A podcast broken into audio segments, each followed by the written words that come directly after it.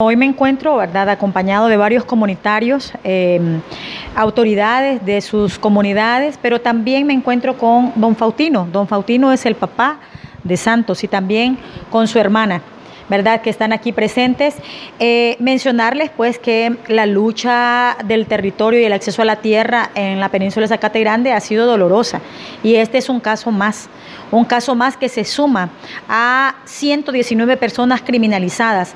Santos Hernández Ortiz el día de hoy ha sido trasladado al juzgado em, al centro penitenciario de Nacaome a cumplir una condena de dos años de prisión. La Corte Suprema de Justicia, emitió un fallo hace aproximadamente más de dos años.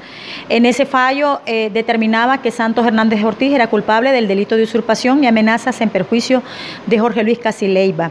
Y en ese sentido, pues, em, el año pasado extendieron, giraron una orden de captura y el día de ayer pues fue capturado y remitido al juzgado.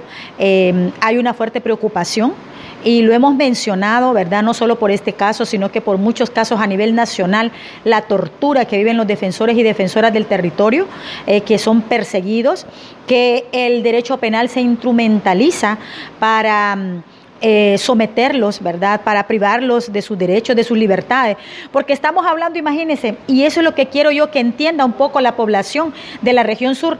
Don Faustino es originario de Zacate Grande, tiene su casita allí en Zacate Grande. Don Faustino llegó antes que todos los terratenientes de la región. Él vivía de forma tranquila con su familia. Ahí vivía también em, Abel Pérez, que tiene una orden de captura actualmente, ¿verdad? Y Santos Hernández Ortiz también, y utilizaban estos predios. Sin embargo, a medida que pasó el tiempo, la astucia, la corrupción, ¿verdad? Eh, la avaricia desmedida de algunos empresarios eh, de la región, pues hizo que adulteraran a través de una investigación que la red de abogadas ha realizado desde hace más de tres años, un tracto sucesivo, una investigación, em, esta investigación arroja que más de 3.000 hectáreas le pertenecen al Estado de Honduras y estas 3.000 hectáreas están en manos de los terratenientes aparentemente escrituradas. En este caso, ¿qué acompañamiento le darán a Santos teniendo en cuenta que él ya está sentenciado?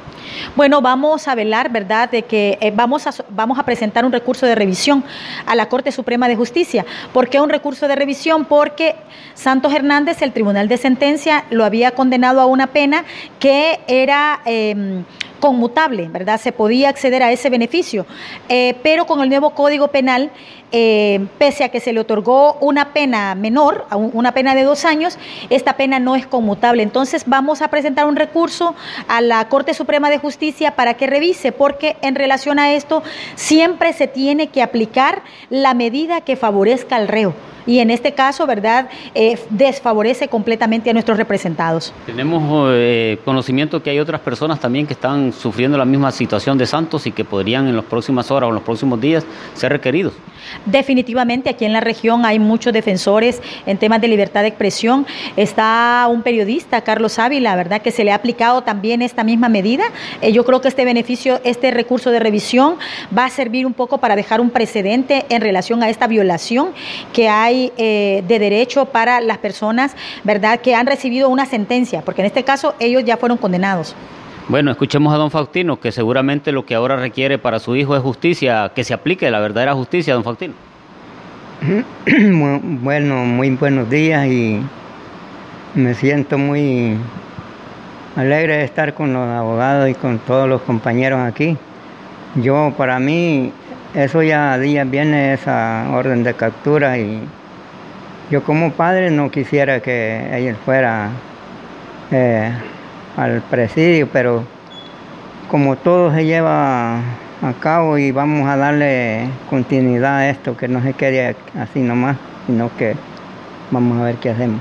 Terrible para ustedes que han vivido en la península de Zacate Grande por décadas y que por precisamente cuidar su territorio lo lleven hasta prisión. Sí, es una gran amenaza que ha habido desde el 2013 para acá y supuestamente los ricos y famosos son los que tienen los derechos y ya uno no está cancelado.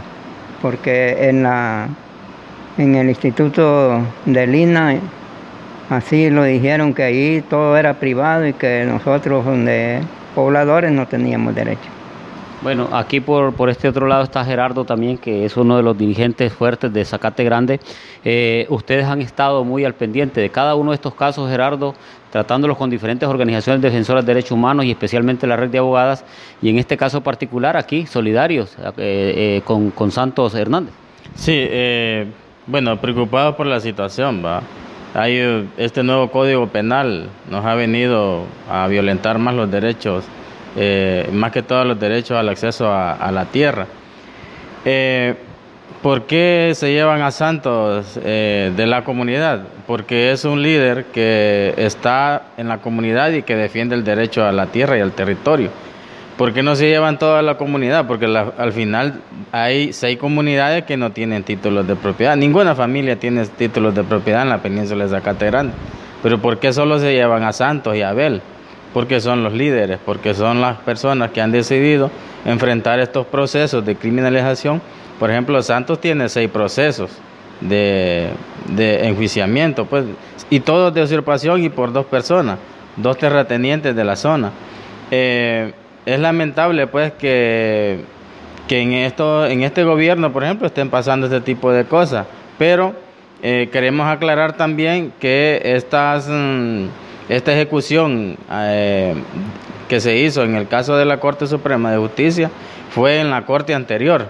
Esperemos que esta nueva Corte que está en, vigencia ahorita actúe de, la mejor forma y pues le dé la verdadera justicia a este proceso. Y al gobierno pues eh, les decimos que hemos tenido desde hace más de 100 años de existencia en las comunidades y que este problema ha sido desde hace muchos años y no se ha resuelto. Pues entonces esperamos que este nuevo gobierno también nos vaya a resolver este, este problema de la península de Zacate Grande, que es la tenencia de la tierra y el acceso a las playas. Y para finalizar, abogada, ¿van a continuar ustedes estos procesos, lógicamente, de acompañamiento a estas comunidades? Seguimos acompañando. En Zacate Grande estamos realizando litigio estratégico. Son más de 16 organizaciones articuladas que están trabajando para que el derecho a la tierra, el derecho humano a la tierra prevalezca en esta región. Seguiremos articulando esfuerzos, seguiremos denunciando a nivel nacional e internacional los abusos, las violaciones que se están dando en todo este contexto. Seguiremos denunciando y diciendo que más de 700 escrituras tienen vicios de nulidad y que son nulas, ¿verdad? Y que eh, han sido otorgadas de forma ilegal, de forma em, eh, con, todo, eh, con toda la mala intención, ¿verdad?, de perjudicar a los comunitarios. Vamos a seguir trabajando, vamos a seguir articulando hasta que la tierra vuelva a las manos de quienes la trabajan y a las manos de los verdaderos dueños, porque no son usurpadores, ni mucho menos invasores, sino que son defensores de derechos humanos.